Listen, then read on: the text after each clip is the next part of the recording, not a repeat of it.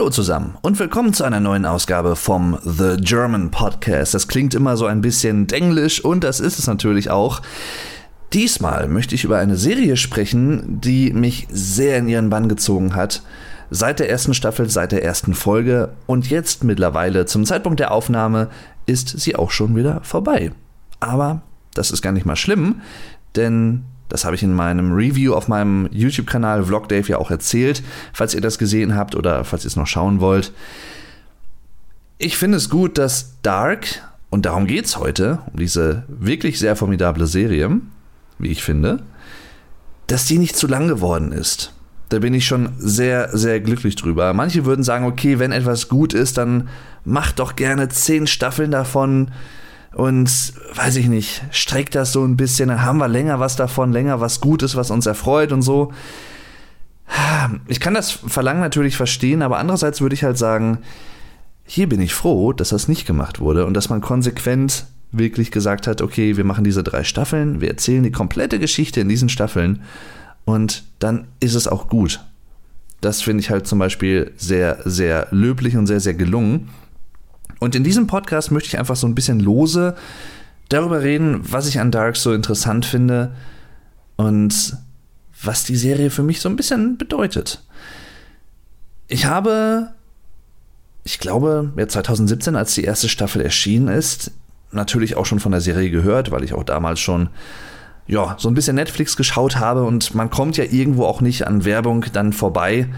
Äh, es werden einem Sachen ja auch vorgeschlagen, auch auf YouTube zum Beispiel.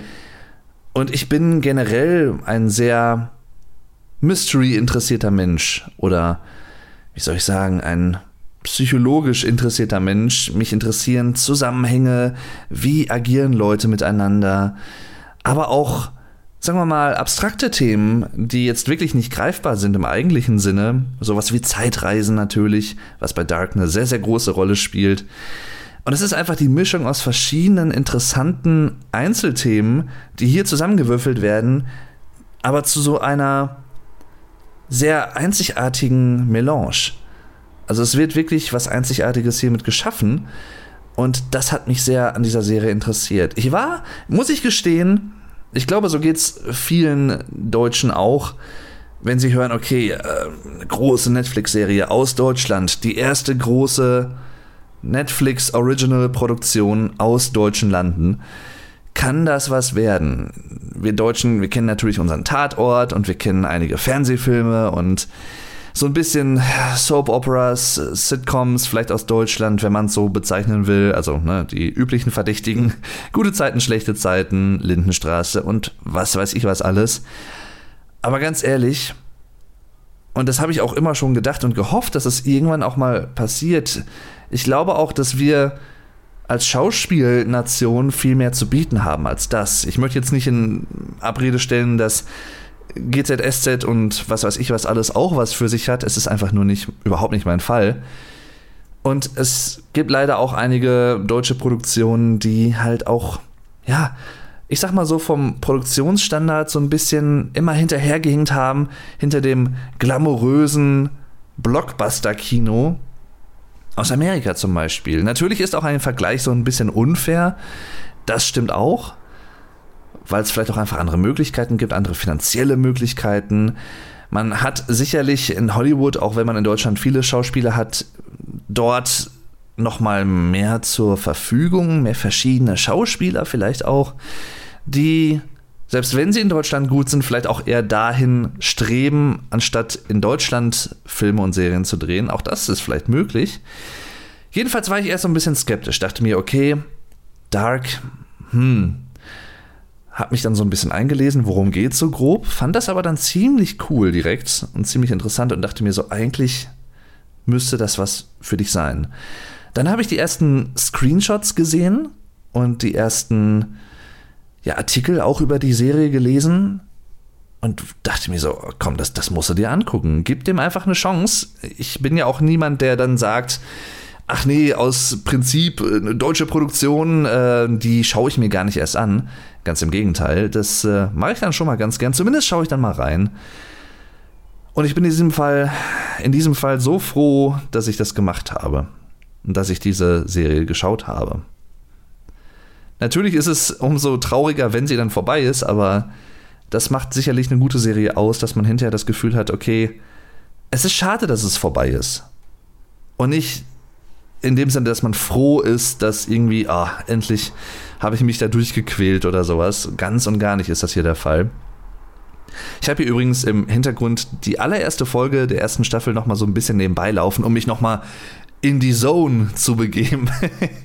und äh, auf meinem anderen Bildschirm habe ich äh, Notizen offen von der kompletten dritten Staffel von Dark, die ich mir selber aufgeschrieben habe, während ich die Folgen geschaut habe. Eigentlich hatte ich vor, mit diesen Notizen so ein bisschen ein Review aufzunehmen. Ich habe auch ein Review aufgenommen, ich habe aber kaum die Notizen dafür zur Hand genommen, weil ich das doch ein bisschen freier dann gemacht habe. Und als die Eindrücke noch frisch waren, also gestern Abend, vor ein paar Stunden im Prinzip, wir haben heute den 28.06.2020, also einen Tag nachdem die komplette Staffel 3, die letzte Staffel, auf Netflix erschienen ist. Und ich habe es gebinged, wie man heutzutage sagt, gebinge-watched. Ich habe alle acht Folgen an einem Tag geschaut, mit äh, kurzzeitig ein bisschen Pause. Ich war einmal kurz einkaufen und dann halt natürlich irgendwie kurz was zu essen machen und halt ne, auf Klo. um es mal ganz detailliert zu erwähnen. Ähm Aber davon abgesehen, alles am Stück geschaut. Und ich glaube, das ist auch bei einer Serie wie Dark eine sinnvolle Sache. Also ich meine, Bingen, wenn jemandem was gefällt, macht man sowieso gerne, ist klar, aber gerade bei Dark, wo es sehr komplexe Strukturen gibt und Zusammenhänge, ist das nochmal sinnvoller, würde ich einfach mal behaupten. Ja, wie gesagt, ich habe mir das hier beides geöffnet.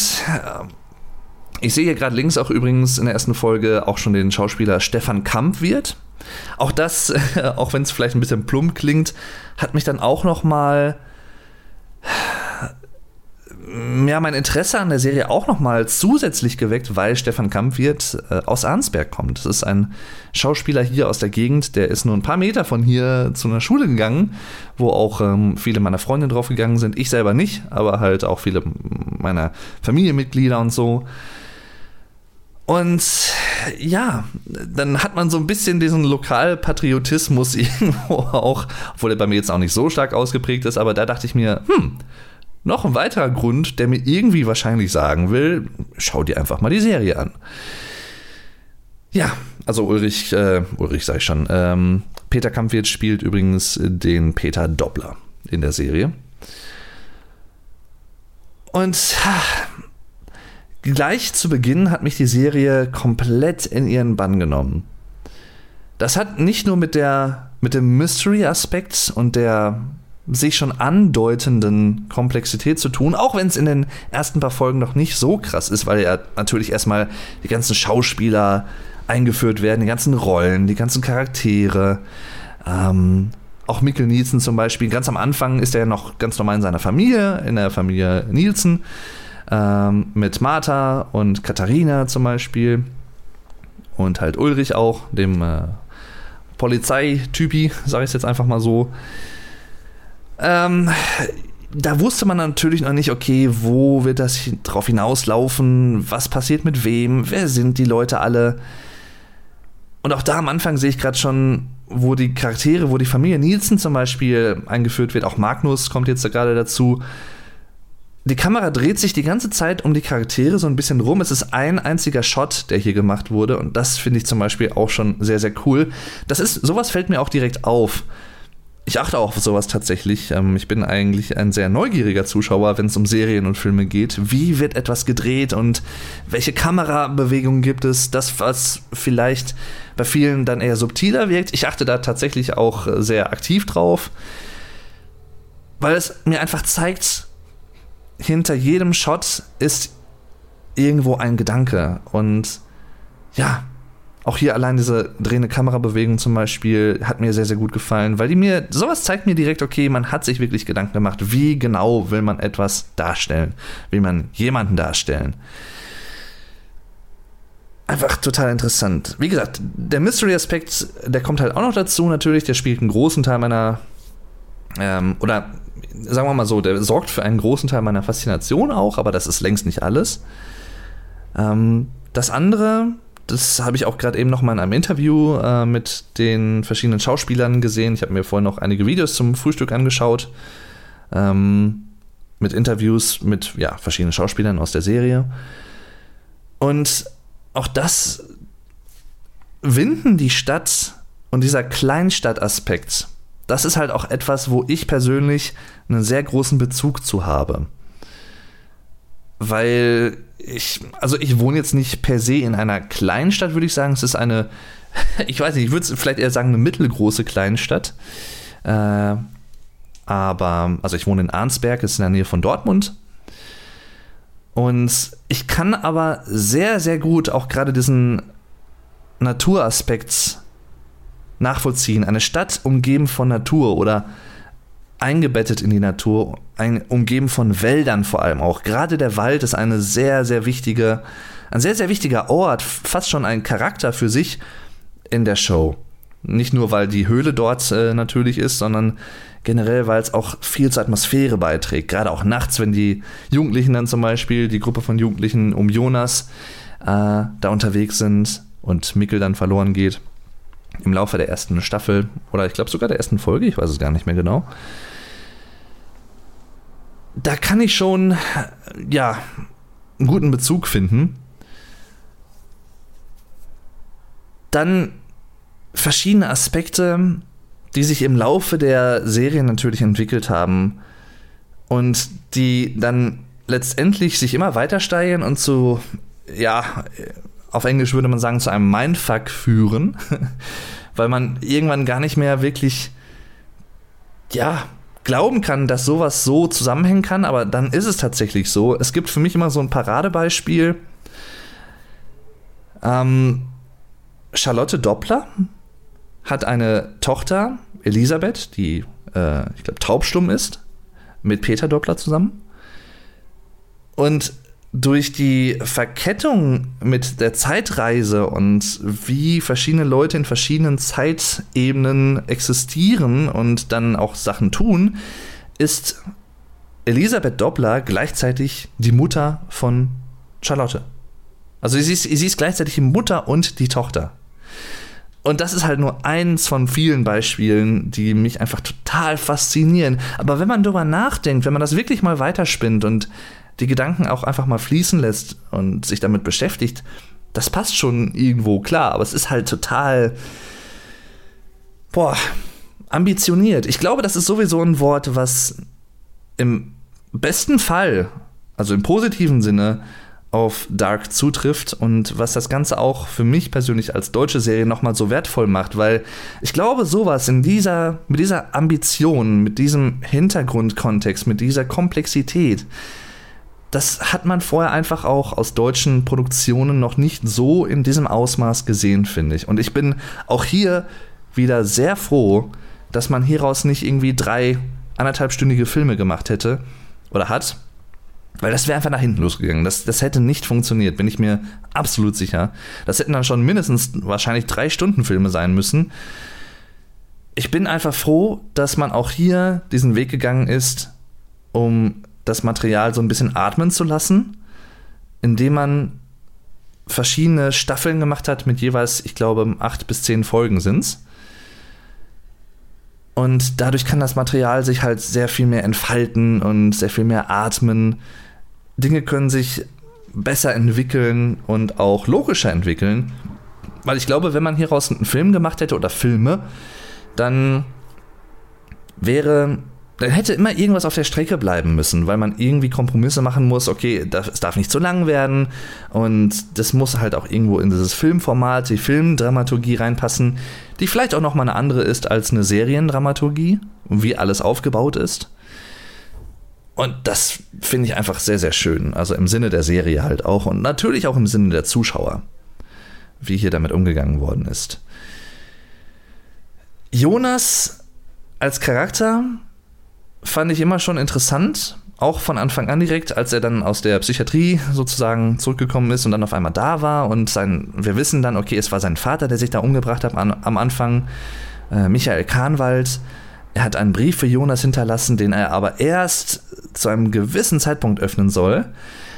allein da, und das passt ja schon auch zum Titel der ersten Folge Geheimnisse, ja, wird so ein bisschen, es werden Fragen beim Zuschauer aufgeworfen. Und auch das ist etwas, was Dark meiner Meinung nach sehr gut macht. Es werden Fragen aufgeworfen, es werden nicht zu viele Antworten zu schnell gegeben, ganz im Gegenteil. Man will dranbleiben.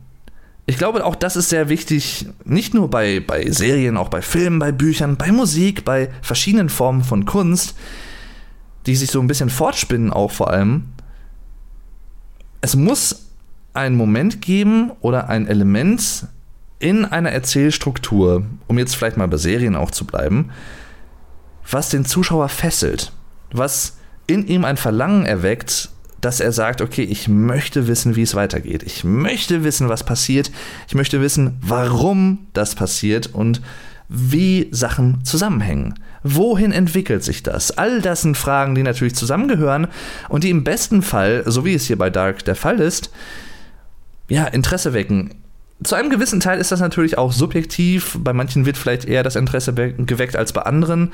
Ich glaube, wenn man selber schon ein Interesse daran hat, an den Themen, die behandelt werden, natürlich an Zeitreisen, an äh, Dilemmata, an psychologischen zwischenmenschlichen Beziehungen und Zusammenhängen, dann wird man eher getriggert im positiven Sinne als andere Leute natürlich, klar.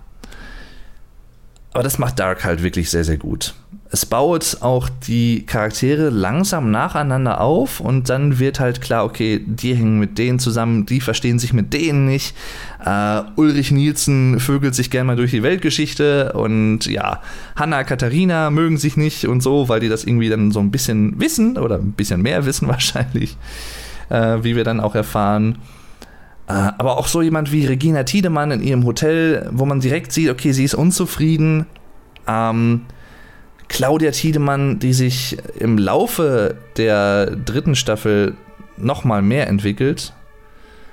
Übrigens, falls ihr irgendwie gerade im Hintergrund Sirenen hört, ich habe die Fenster ein bisschen auf Kipp und ich wohne gegenüber von einem Krankenhaus, also nicht wundern, falls hier mal irgendwie ein Krankenwagen vorbeizischt. Ähm, Allein das Schicksal von Regina Tiedemann natürlich auch, ähm, wie sich das auch in der dritten Staffel ja, voranspinnt, äh, bis zu dem Punkt, dass Claudia Tiedemann, durch Zeitreise Regina mitnimmt ins Jahr, ich glaube 2020 ist es, und sie da so ein bisschen pflegt mit dieser Wärmelampe und sowas alles, in dieser apokalyptischen Umgebung. Und dann wird sie letztendlich, äh, ja, erstickt äh, von was Tronte? Ich bin mir gerade nicht mehr sicher. Oder was der alte Egon Tiedemann. Nee, Tronte war es, glaube ich, ne? Der alte Tronte. Das war übrigens auch, um das vielleicht mal kurz einzuschmeißen, äh, wenn ich jetzt so ein bisschen auf die dritte Staffel zu sprechen komme. Das war eine ziemlich coole Überraschung, als Eva, wie wir ja lernen, ähm, Martha in ihrer Vollendung als Charakter, als Mensch nicht unbedingt positiv, aber so hat sie sich dann in ihrer Welt weiterentwickelt. Dass sie dann natürlich auch die äh, alternativen Versionen von ähm, ja, Noah zum Beispiel dann anleitet und anführt, ihnen sagt, was sie zu tun haben, damit alles genau so wieder passieren kann, dass alle, wie sagt man so schön in, oder wie wird so schön in der Serie gesagt, dass alle Spielsteine gesetzt sind. Adam hat seine Spielsteine gesetzt und jetzt muss ich meine Spielsteine setzen aus ihrer Sicht dass man da auch noch mal so ein paar Charaktere wieder gesehen hat in der dritten Staffel, die man vorher jetzt für längere Zeit dann auch nicht mehr gesehen hat. Also zum Beispiel einen alten Egon Tiedemann, der ja, ich glaube, in der ersten oder in der zweiten Staffel einen Streit hat mit Claudia, mit der ähm, ähm, ja, mittelalten, will ich mal sagen, im Jahre, ich glaube, 1986 oder 87. Und im Streit, ähm, ja, stürzt er dann und stirbt. Übrigens eine sehr emotionale Szene irgendwie, wie es generell einige emotionale Szenen gibt, die mich sehr gepackt haben äh, im Laufe der Staffel. Und ich habe es auch schon in meiner in meinem Review hervorgehoben, was hauptsächlich zur dritten Staffel ist, aber auch die gesamte Serie auch so ein bisschen abhandelt und meine Meinung dazu wiedergibt. Gerade auch Claudia Tiedemann und die Schauspielerin, die sie verkörpert. Die Blicke, die sie dem Zuschauer zuwirft, in die Kamera sozusagen, aber auch anderen Charakteren. Das ist einfach so ausdrucksstark, so expressiv, das mag ich total. Also ich mochte sie zum Beispiel sehr, sehr gerne als Rolle. Claudia Thiemann, auch hinterher, wenn sich ähm, am Ende der siebten Folge der dritten Staffel, also der vorletzten Folge zwischen den Zeiten, ergibt, dass sie eigentlich die ist, die alles als erste verstanden hat und es nicht Adam und Eva sind, respektive Jonas und Martha, die einen Plan davon haben, wie alles wirklich zusammenhängt und was der Ursprung ist. Denn wie wir dann lernen, geht ja Adam, aka Jonas, in sehr alt, davon aus, dass das Baby in Marthas Bauch der Ursprung ist, der zerstört werden muss. Das ist ja auch sein Plan. Das ist ja das, was er dann auch letztendlich versucht. Ähm, er fesselt Martha, ich glaube, an einen Stuhl oder irgendwie an einen ähm, Metallpfosten, der da noch rumhängt ähm, in der Apokalypse im AKW. Und möchte mit diesem Zeitreisenstrudel aus äh, dunkler Materie, Dark Matter, haha, wollte ich schon sagen auf Englisch, und ja, anderen Cäsium zum Beispiel, wie wir auch dann lernen, auch durch Claudia Tiedemann, die mit ihrem eigenen alternativen Ich dann auch spricht, äh, was ich eine sehr, sehr geile Szene fand übrigens, äh, wo ich auch so einen Mindfuck-Moment hatte, okay, wo ich so dachte, okay, krass, jetzt spricht sie einfach so mit ihrem alternativen Ich ähm, aus der Welt von Eva, aus der Lichtwelt und Adams Welt wird ja so ein bisschen als Schatten, als Dunkelheitswelt ähm, beschrieben. Yin und Yang, Licht und Schatten, auch das spiegelt sich ja auch wieder in den Titeln der Episoden, gerade auch in der dritten Staffel. Dualismus, ne? Ja, genau, draußen wird gehupt, wird zugestimmt, finde ich super. Und dann kommt ja Claudia Tiedemann rein am Ende der siebten Folge der dritten Staffel und überrascht Adam komplett, weil der natürlich dachte, okay, ich bin mir meiner Sache so bewusst und so sicher. Und sie kommt dann einfach um die Ecke und sagt, ähm, ja nö, ähm, du hast es immer noch nicht begriffen, du hast es immer noch nicht gecheckt. Und das war schon so ein bisschen Genugtuung, weil Adam vorher immer so ein bisschen so auch für den Zuschauer, glaube ich, gewirkt hat als der Strippenzieher, der über alles Bescheid weiß. Und genau da hat er dann seinen Knacks bekommen. Und man hat erfahren, okay, er weiß halt doch nicht so viel, wie er gerne wissen würde. Oder denkt zu wissen.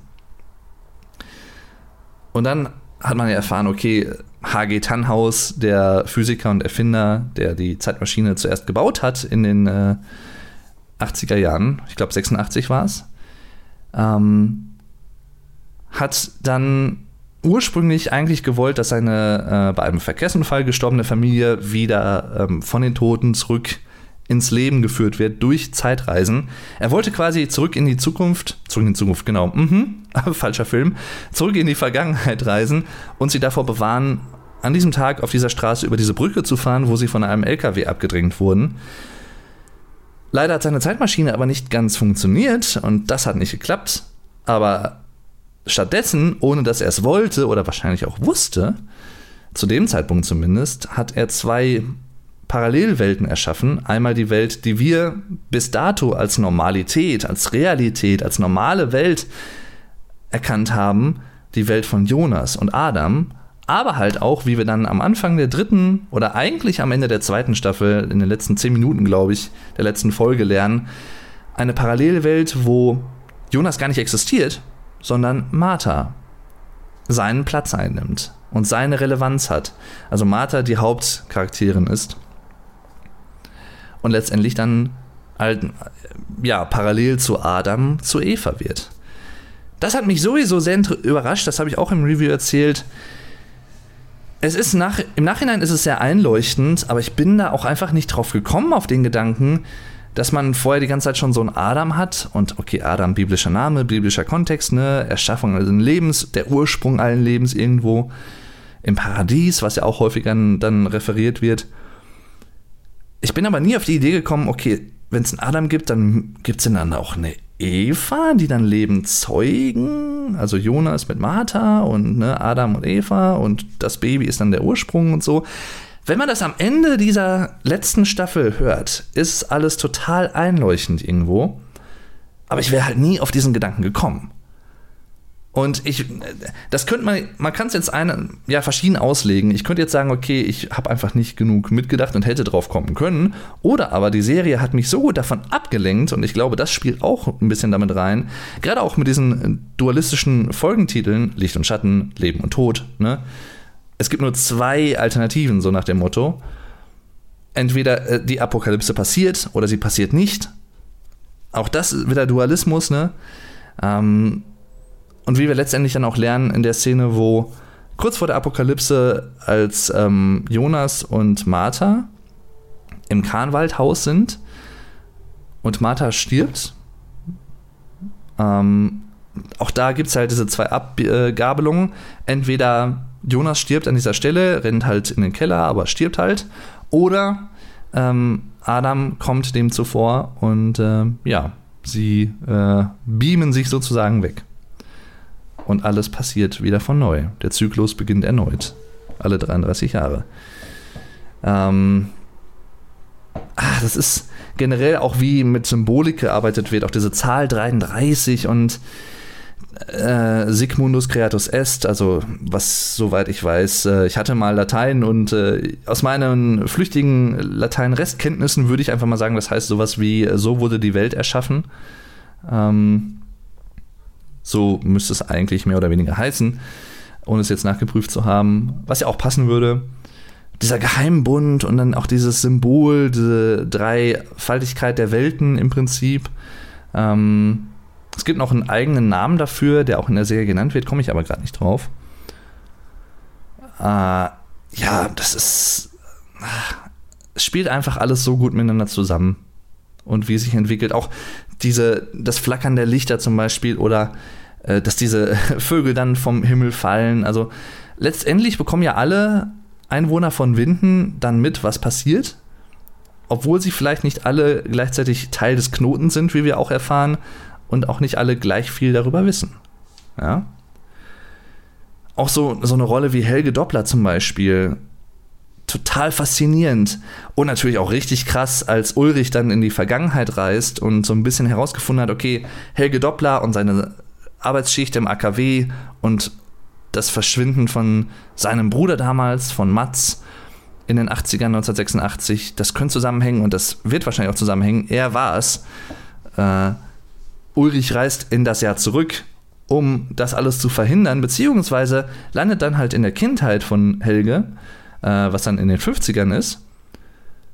Und ja, jagt ihn hinter diesem Waldhotel, findet ihn dort und letztendlich, ähm, ja, ich glaube, er tötet ihn nicht, aber er schlägt ihn, glaube ich, sehr stark bewusstlos und zieht ihn dann in den Bunker. Oder stirbt er auch da als junger Helge? Ich weiß es nicht. Auf jeden Fall ist es sein Plan. Ich kann mich nicht mehr ganz genau daran erinnern, weil er ist ja hinterher, glaube ich, dann auch in dieser Zeitmaschine, in diesem äh, sehr blau geratenen Kinderzimmer mit den schönen 80er-Liedern am Fernseher, Nena und so und Dead or Alive.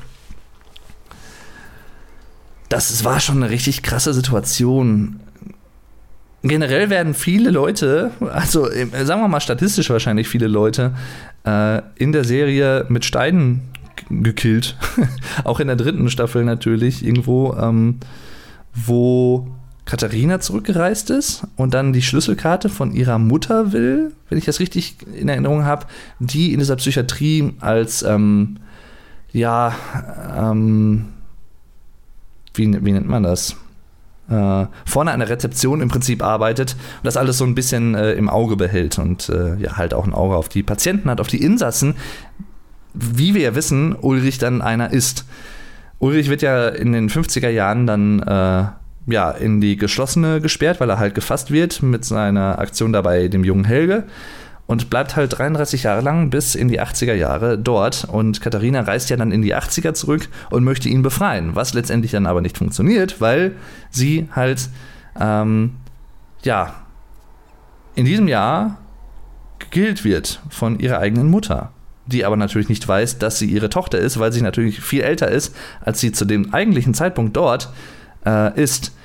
Auch da zum Beispiel, dass sie Katharina in diese Schule geht und ihr eigenes jüngeres Ich sieht und was natürlich überhaupt nicht wechseln kann, was da gerade passiert, diese Situationen sind halt einfach, ich sag jetzt mal lapidar, voll geil. Ich mag sowas total. Wenn ein älteres Ich auf das jüngere Ich stößt und sich dann irgendwie mit denen so im Zwiegespräch befindet. Auch Jonas zum Beispiel und sein älteres, sein Mittelalter, mittelälteres Ich, also nicht Adam, sondern ne, der mit dem Bart, der, der Fremde, den man im Laufe der ersten Staffel halt kennenlernt. Und wo man halt auch noch nicht direkt weiß, wer ist das? Jetzt natürlich ist alles klar, aber zu dem damaligen Zeitpunkt, als ich das geschaut habe, wusste halt kein Mensch, wer ist denn der Typ, warum ist er da, was, der ist bestimmt böse, der gehört zu diesem Geheimbund mit den Zeitreisenden, irgendwie, irgendwas scheint da zu sein und ähm, Sig Sigmundus, Creatus Est und so, ne? Und dann stellt sich halt hinterher raus, okay, das ist Jonas. Und das ist halt auch so, so ein Mindfuck-Moment wieder gewesen, wie es einfach viele in Dark gibt, über die Staffeln hinweg, einfach nur geil. Einfach nur geil. Also, wow. Ich bin da jedes Mal wieder von fasziniert. Es gibt einfach so viel, was man über die Serie sagen könnte. Ich will jetzt aber auch gar nicht mehr viel mehr darüber verlieren, weil, ja, man würde sich halt einfach dann auch im Strudel der Zeit verlieren. Man kann so viel darüber sagen und so viel auch erklären und auch psychologisch erklären, philosophisch erklären. Denn auch das steckt da sehr viel drin. Philosophie, Psychologie, zwischenmenschlich vor allem natürlich. Ha, gibt es einen freien Willen oder gibt es ihn nicht? Ähm, auch das war zum Beispiel interessant. Ich hatte jetzt ein Interview gesehen mit auch einer ähm, Physikerin und Philosophin, die halt äh, zusammen mit dem jungen Jonas, äh, Louis Hoffmann, und dem älteren Jonas, also nicht Adam, sondern ne, dem Fremden, komme jetzt leider gerade nicht auswendig auf seinen äh, Schauspielernamen, äh, beziehungsweise wie der Schauspieler heißt, um es mal so auszudrücken. Ähm, wo es ja auch dann wieder darum geht, um dieses Großvater-Paradoxon, das Großvater-Dilemma, wenn man in seine eigene Vergangenheit zurückreist und seinen Großvater killt, kann man selber ja gar nicht erschaffen sein. Man kommt dann in eine Art logische Spirale, aus der man nicht mehr herauskommt, weil man seine eigene Existenz ja ausgelöscht habt, seine zukünftige Existenz, weil man gar nicht geboren werden kann, weil der Großvater ja dann nicht mehr existiert. Und dann hatte sie halt erwähnt, wie man da rauskommt. Und ja, eine Möglichkeit ist zum Beispiel halt sowas wie ähm, kosmische Gründe, die man gar nicht weiter versteht und vielleicht auch gar nicht erklären muss. Das wäre die sehr einfache Möglichkeit, dass man immer irgendwie davon abgehalten wird, als Zeitreisender in der Vergangenheit das zu tun weil man irgendwie stolpert oder weil man irgendwie, ähm, keine Ahnung, von anderen abgelenkt wird. Oder halt aber, ähm, was halt auch interessant ist, ähm, ja, man hat einfach, man spricht den Charakteren einen freien Willen ab, zu einem gewissen Prozentgrad vor allem halt auch, dass sie sich gar nicht dazu entscheiden, in erster Linie das zu tun, das tun zu wollen. Und sie tun es halt dann auch nicht, weil sie halt vom Schicksal getrieben werden. Das sind halt diese Prämissen, die man natürlich hat, aber dann passt es halt auch, was ja auch so ein bisschen in der Serie auch thematisiert wird und passt. Man hat keinen freien Willen und deswegen tut man das gar nicht und ändert nicht den Lauf der Geschichte. Und löscht sich selber im Prinzip in der Zukunft aus, seine eigene Existenz. Was mich dann wieder zu einem ganz anderen Zeitpunkt in der Serie führt, und zwar zur letzten Szene, die man sieht in der letzten Staffel, wo sich alle auflösen weil Jonas und Martha ja zurück in die Vergangenheit gereist sind und den Sohn und die Schwiegertochter und halt deren Kind von Tannhaus davor bewahrt haben, über die Brücke zu fahren, vom LKW erwischt zu werden und in den, äh, ja, im See zu sterben. Sie sind dann umgedreht, sind woanders hergefahren, sind dann zum Tannhaus wieder zurückgefahren und haben da übernachtet. Und dadurch ist es halt gar nicht zu dem Gedanken und dem Wunsch in Tannhaus gekommen, eine Zeitmaschine zu erschaffen, weil die Tragödie ja gar nicht passiert ist. Und das ist halt einfach grandios gemacht, finde ich. Was aber dann natürlich zur Folge hat, dadurch, dass das dann alles gar nicht in Zeitreise im Prinzip wenn man es mal runterbricht, gar nicht erfunden wird zu dem Zeitpunkt von Tannhaus, weil es keinen Anlass dafür gibt. Dadurch existieren halt viele Leute natürlich gar nicht. Die ganzen Manifestationen und Versionen von Jonas in verschiedenen äh, Altersstufen, also Adam und auch natürlich Eva auf Marthas Seite und die verschiedenen alternativen Versionen von Jonas und Martha und verschiedene alternative Leute in den ganzen Also alle Einwohner von Winden in der alternativen Welt existieren halt gar nicht. Alle Einwohner in der ähm, ersten Welt, die wir als Normalität kennengelernt haben, die aber hinterher dann keine Normalität ist, wie wir ja herausgefunden haben, die existieren natürlich dann auch nicht und die lösen sich halt alle auf. Es ist, war schon irgendwie ein ergreifender Moment. Konsequent, und das mag ich auch sehr an dieser Serie, dass sie so konsequent in ihren ähm, Handlungen ist, aber halt auch traurig, muss ich sagen, weil man natürlich irgendwo schon mit den Charakteren irgendwie mitfühlt. Ich bin sowieso immer, gebe ich auch gerne zu, auch als Kerl, ähm, nah am Wasser gebaut, wenn es um Serien geht und, und, Filme und Musik auch. Äh, das nimmt mich teilweise, wenn es wirklich gut gemacht ist, schon emotional auch ziemlich mit. Und ich vergieße hier und da auch schon mal das ein oder die eine oder andere Träne dann. Also das gebe ich gerne zu. Und bei Dark war es halt auch so. Da gab es einige Momente, die mich sehr berührt haben. Also zum Beispiel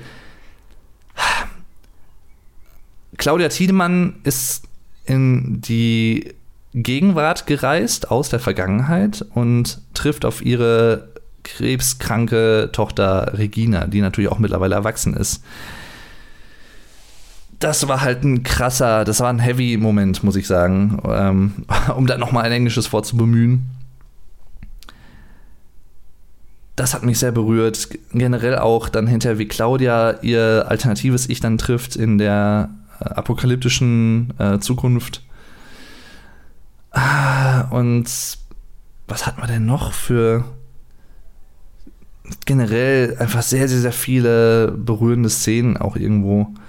Ähm, auch natürlich zwischen äh, Jonas und Martha, was sich da alles entwickelt. Ach, schön. Natürlich gibt es auch viel Einfluss, auch das hat äh, Baran da und ähm, seine Frau, äh, Jantje Frieser heißt sie genau, und seine Co-Produzentin. Ähm, das haben die auch in Interviews gesagt, auch Stephen King ist natürlich eine große, ein großer Einfluss. Irgendwo vielleicht auch so ein bisschen David Lynch. Und ich glaube auch, die Behauptung stelle ich jetzt einfach mal auf, jemand wie Christopher Nolan, äh, von mir extrem geschätzter Regisseur von Filmen wie äh, der Batman-Trilogie der neuen, also Batman Begins, Dark Knight und Dark Knight Rises, aber auch Inception, The Prestige, wo es auch so ein bisschen darum geht, um ein bisschen Zeitreisen, auch in Inception natürlich. Ähm, wobei, gut, Prestige geht es eher darum, dass man äh, verschiedene Sachen erschafft, also Kopien zum Beispiel auch. Ähm, ja, und jemand, der sehr ambitioniert ist, auch Dunkirk, da geht es ja auch so ein bisschen um verschiedene Zeiten. Und jetzt bald, ich freue mich mega drauf, Tenet. Oh, das, ach, das wird einfach wieder, ich glaube, das wird wieder richtig gut. Also da freue ich mich einfach total drauf. Und Baran Borodar und seine Frau Jantje Friese haben halt zum Beispiel auch sowas gemacht wie Who Am I? Ein richtig geiler Film aus deutschen Landen ähm, mit, ähm, ach, wie heißt er denn nochmal? Technik von Saturn. Äh, äh, äh, äh, Mono Junior. Moment, ich, ich gucke das mal live nach. Ähm, Antoine Mono Junior, genau. Ähm, sehr, sehr geiler Film wo es ja auch um so eine Hackergruppe geht. Sehr ambitioniert auch gemacht. Auch damals war ich schon sehr beeindruckt, weil es ja auch eine deutsche Produktion ist, wie gut es aussieht, wie gut es einfach wirkt und gemacht ist, wie die Atmosphäre erzeugt wird, wie geschickt und wirklich hervorragend. Und auch dieser Film hat ihn ja auch so ein bisschen ähm, ja, Ansehen in Hollywood eingebracht und Bekanntheit. Und gerade auch Dark, was ja auch international so erfolgreich ist, was mich immens freut für alle Beteiligten. Ähm, aber halt natürlich auch äh, im Sinne der deutschen Kulturszene. Ach, ist einfach schön. Es freut mich einfach, dass da so langsam mal auch so ein bisschen Schwung reinkommt und ja, auch deutsche Produktionen so ein bisschen internationales Gehör finden. Auch das gab es natürlich vorher auch schon mit Das Boot zum Beispiel oder Der Untergang, auch äh, echt geile Sachen, auch richtig, richtig gute Filme. Ähm, ja, Anatomie, was es da nicht alles damals gab mit Franka Potente, ist jetzt kein Meilenstein, kein Klassiker, sicherlich nicht, aber äh, ja, trotzdem nicht schlecht, sagen wir es mal so. Ach ja, also wie gesagt, ich könnte jetzt noch viel, viel weiteres äh, über Dark erzählen, aber falls ihr mehr dazu wissen wollt, was mir sonst noch so gefallen hat in dieser Serie, dann schaut euch gerne mein Review an. Ich habe außerdem noch zwei weitere äh, Videos zu Dark gemacht. Das eine ähm, heißt Typical German Things in Dark Explained. Also da habe ich so ein bisschen, natürlich alles auf Englisch dann für meinen Kanal, Vlog Dave auf YouTube. Da habe ich dann so ein bisschen erklärt, okay, welche typischen typisch deutschen Dinge findet man in Dark. Natürlich gibt es manche von den Dingen auch in anderen Ländern, aber sie sind schon typisch für Deutschland und wie Deutschland ist. Und ähm, ja, halt auch sowas wie der Wald zum Beispiel als fast schon ein Charakter, der halt sehr häufig Erwähnung findet und wo das alles spielt, die Kleinstadt und sowas, ne, das AKW und die ganze Diskussion darum auch in Deutschland mit äh, Kernkraft und äh, Endlagern und Endlagerlösungen und sowas halt alles, ne. Um Nummer zwei zu nennen. Und dann habe ich auch noch ein Video gemacht mit, ähm, ja, deutschen Begriffen, die äh, sich auf Dark beziehen und was in der Serie passiert, von A bis Z. Äh, also ne, A wie äh, das Atomkraftwerk zum Beispiel. So habe ich dann so ein bisschen Vokabeln erklärt. Ähm, ja. Und ich finde ganz ehrlich, die Serie verdient es halt auch, dass man sich damit so auseinandersetzt. Und ich mache das halt auch wirklich gerne. Auch gerade diesen Podcast. Ich freue mich da einfach mega drauf äh, nochmal sowas zu sehen, vielleicht auch in der Qualität. Ich hoffe, da kommt noch einiges und ich werde auf jeden Fall auch weiterhin die Augen aufhalten, ähm, was Baranbo da und Jan hier Friese so auf die Beine stellen. Da ist, glaube ich, noch viel, viel drin, auch in der Zukunft, was da noch alles gemacht werden kann an richtig coolen Sachen, richtig mysteriösen Sachen. Ähm, ja. Das äh, wäre dann auch der Schlusspunkt, würde ich sagen, für meinen Podcast zu Dark. Wie gesagt, es gibt noch viel, viel mehr zu erzählen, aber das soll an dieser Stelle zumindest erstmal reichen. Vielleicht mache ich irgendwann nochmal einen Nachfolgepodcast, wo, wenn mir noch weitere Sachen einfallen, die ich unbedingt erwähnen will, dass ich die nochmal erwähne oder so. Aber das soll jetzt erstmal mein Podcast zu Dark sein, der deutschen Serien. Sensation von Netflix äh, und ganz berechtigt, wie ich finde. Schaut euch die Serie, äh, ich meine, wenn ihr diesen Podcast gehört habt, habt ihr die Serie wahrscheinlich schon geschaut. Will ich doch mal hoffen. Ansonsten habt ihr jetzt mega Spoiler bekommen. Aber das steht ja auch im Podcast-Titel, also kann sich eigentlich keiner beschweren, wenn man des Lesens mächtig ist, was ich doch mal stark hoffe.